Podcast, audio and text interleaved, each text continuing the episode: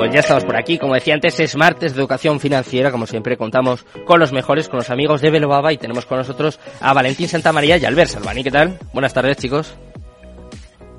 Hola, buenas tardes.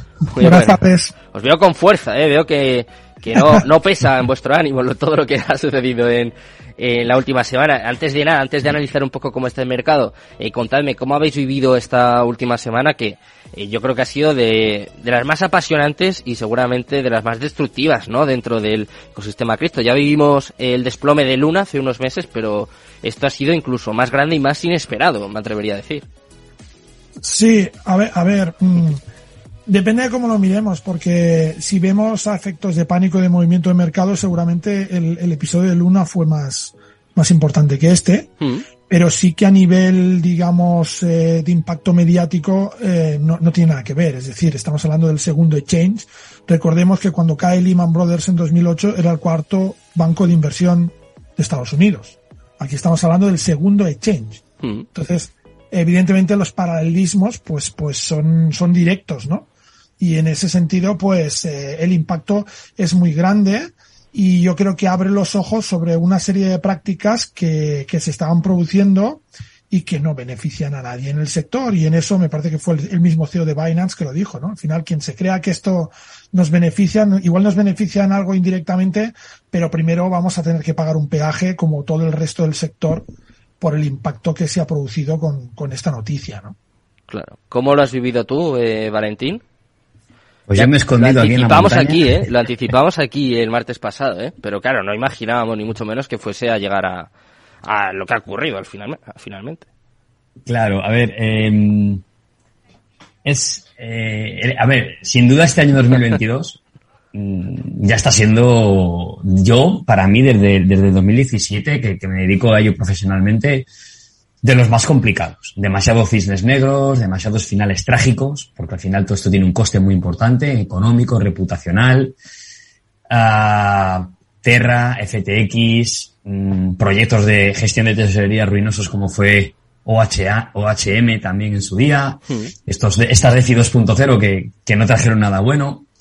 Y bueno, menos mal que salió bien el, el Proof of Stake, o ha salido más o menos bien, ¿no? Este, este Uf. cambio de Ethereum a Proof of Stake porque si no ya tendríamos todos los ingredientes perfectos para, para, para tener un gran problemón, ¿no? Pero creo que es un proceso. Ayer Albert y yo tuvimos una llamada con, pues, con los inversores, comunidad, pues con todo el mundo, ¿no? Porque creemos que es un ejercicio de responsabilidad y transparencia, ¿no? Hablar con la gente y, mm. y, y ser muy sinceros y muy claros. Eh, son momentos complejos, eh, son situaciones que no podemos controlar ninguno. Eh, y también es parte de la madurez que está viviendo este mercado para aprender lecciones eh, y que no se van a repetir. Claro. En ese sentido. Quizás es lo más importante esto que comentas, ¿no, Valentín? Eh, primero, aprender la lección, que no vuelva a ocurrir, y no sé cómo lo veis vosotros al ver, pero quizá puede ser incluso, a ver, que se me entienda, ¿eh? puede ser incluso bueno para el mercado, porque esta limpieza se tiene que producir antes o después, y cuanto antes nos quitemos todas estas malas prácticas y todas estas estafas, que al fin y al cabo es, es lo que son, pues mejor para el mercado, ¿no? Sobre todo para ir construyendo una credibilidad que ahora mismo está muy dañada. Sí, al final, ¿no? Lo podríamos calificar como un tema de darwinismo esto. Al final sobreviven los más fuertes y los que a largo plazo hacen las cosas bien. Claro. Eh, y esto es lo que nos hemos encontrado ahora. Evidentemente nos hemos encontrado, y para mí, yo intento siempre no ser, digamos, mal pensado, y, y creo que al final lo que ha sucedido aquí es muy sencillo, y es que eh, estamos en un sector muy dinámico, con un crecimiento rapidísimo, y ha habido responsables de proyectos que han dicho, si no lo hago yo esto, lo hará el de al lado y me voy a quedar atrás. Entonces luego ya haremos las cosas bien, pero hasta que no cojamos volumen, hasta que no cojamos músculo, hay que hacer lo que hay que hacer. Y, y, se ha tomado esta filosofía. Entonces, esta filosofía, cuando tú te conviertes en un actor importante del mercado, es muy peligrosa. Al final es la reflexión de lo que decía Valentín, que hacíamos ayer. Es decir, nosotros a nivel interno, eh, eh, está muy bien hablar de, de, los problemas que tiene el sector financiero tradicional, de la regulación que ahoga ese sector de tal, pero la regulación muchas veces está por algo. Sí. Entonces, mm, hay que, mm, en cierta manera, el, el ecosistema cripto tiene que hacerse mayor de edad y tiene que darse cuenta de que es necesaria una cierta regulación modulada, todo lo que queráis, pero es necesaria. Es necesaria para evitar este tipo de, de, prácticas o que al menos eh, los que hagan este tipo de prácticas sepan que van a tener pues un problema muy gordo, que no digo que los de FTX no lo vayan a tener ya, pero, pero que, que sea mucho más claro, ¿no? Y mucho más transparente también de cara al usuario. Y eso también yo creo que tiene que enseñar a los usuarios. Los usuarios, como usuarios, debemos aprender a exigir más desde el punto de vista de la transparencia, de la seguridad, de qué se hace con nuestros fondos y no pensar solo en si me dan una tarjeta, si me dan un cashback, si me dan un no sé qué. Es decir, todo este tipo de cosas creo que tienen que ir cavando en la gente. De hecho, estos, hace dos o tres días se ha visto un movimiento muy curioso que entra dentro de la, lógica, que es que ha habido un aumento muy importante del capital bloqueado en, finanzas descentralizadas. Hmm pero bastante importante. Bueno, evidentemente, ¿no? La gente ha visto los problemas que tienen los exchanges centralizados y han optado por, por, digamos, colocar sus criptos también en protocolos descentralizados. Eso está muy bien, pero ahora no nos vayamos al otro extremo. Los protocolos descentralizados tampoco son la panacea y no tienen absolutamente ningún problema. Es decir, ¿no? Es un poco esa, esa responsabilidad que tenemos que asumir entre todos los gestores de los proyectos, por un lado, pero también los, los usuarios y los, los que estamos eh, trabajando con criptoactivos día a día, que tenemos criptoactivos en posesión, pues también tenemos quizás una cuota de, de responsabilidad.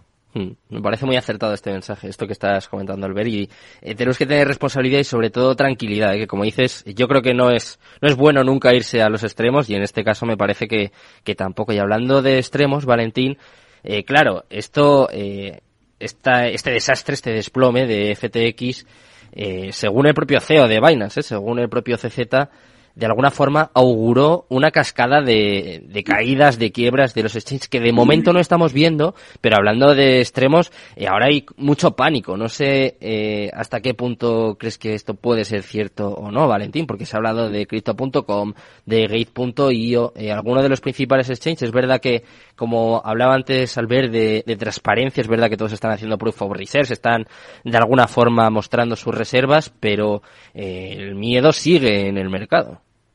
Sí, el, el, efecto arrastre, como bien dice Sergio, ese efecto mm. arrastre va a ser, creo que va a ser importante, va a tener mucha profundidad. De momento, la verdad que el mercado se ha comportado muy sólidamente. Mm, cuando cayó eh, Terra, Bitcoin, no me acuerdo bien la cifra, pero corrigió bastante, mm. eh, corrigió bastante. En esta caída de FTX, la verdad es que ha habido caídas, evidentemente el, el dinero es muy asustadizo, y más en este sector, lógicamente eh, como decía Albert, se ha ido mucho a movimientos dentro de DeFi, se ha ido mucho a, a wallets de non custodial, a protocolos descentralizados para, pues para seguir con sus actividades, pero una, de una forma un poco más segura. Pero el efecto arrastre va a ser importante. Me, me gusta la, la respuesta que ha tenido el mercado a no tener unas caídas graves, a no tener un, un mensaje tan catastrófico, a ver, a ver realmente que se está comportando más o menos bien ante el problema tan, tan gordo que hay, que hay ahora sobre la mesa.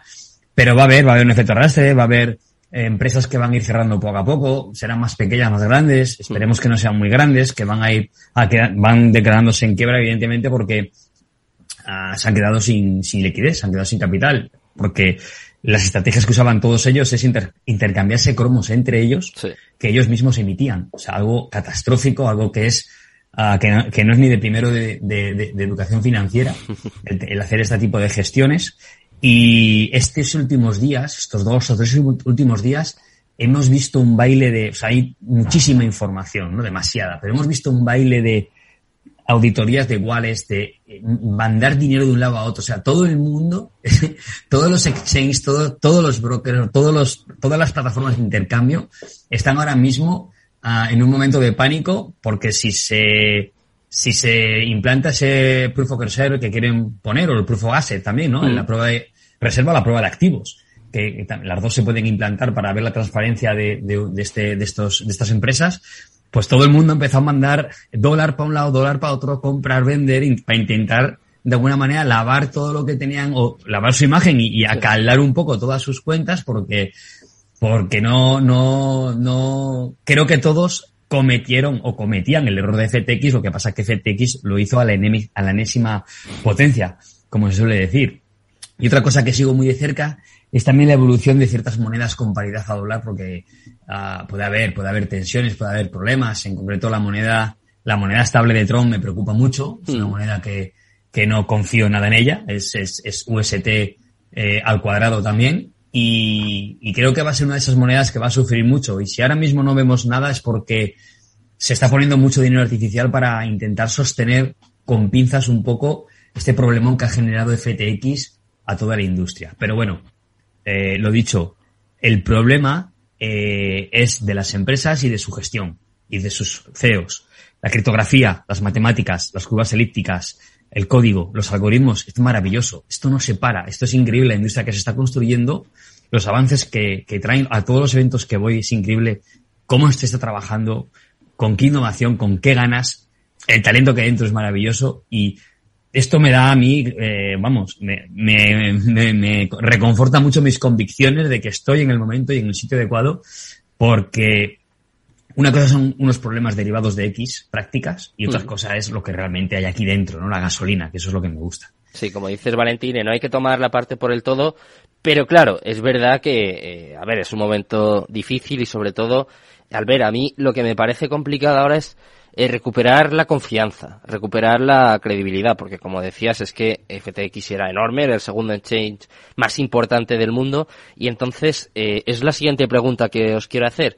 ¿Cuánto puede tardarse, puede, se puede tardar en recuperar esta credibilidad y sobre todo cómo se puede hacer? Quiero decir, ¿se puede recuperar la credibilidad sin que llegue la regulación? ¿O es obligatorio ya pasar por, por la regulación y hacer esto pues un poco más, poco más organizado, ¿no? Un poco más transparente.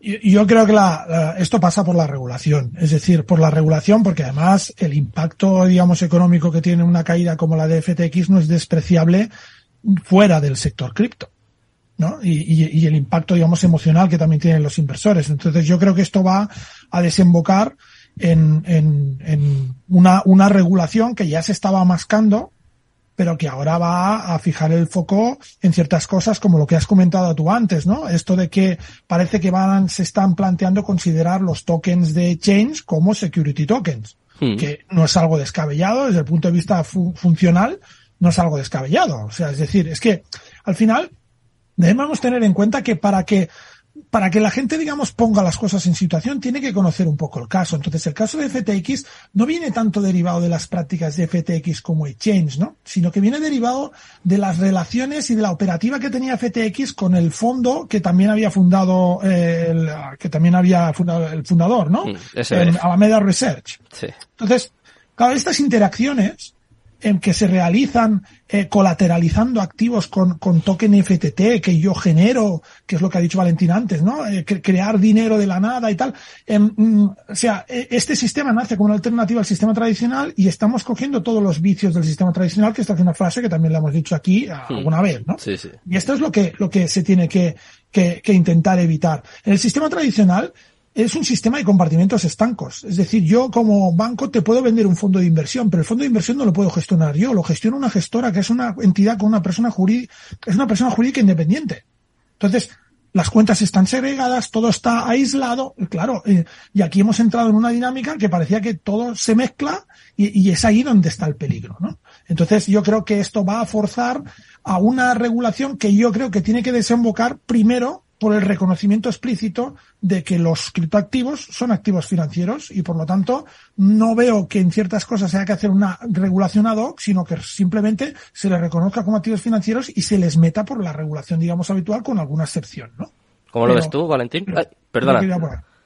Sí, eh, lo veo por ese camino. Al final, nosotros hace 18 meses iniciamos ese proceso duro, pero entendimos que era la única manera de poder ofrecer un vehículo con garantías al dinero, al inversor cualificado, al inversor profesional.